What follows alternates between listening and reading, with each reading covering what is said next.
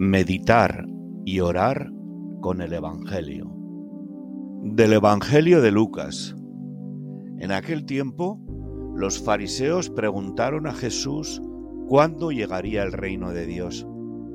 Él les respondió, el reino de Dios viene sin dejarse sentir, y no dirán vedlo aquí o allá, porque el reino de Dios ya está entre vosotros.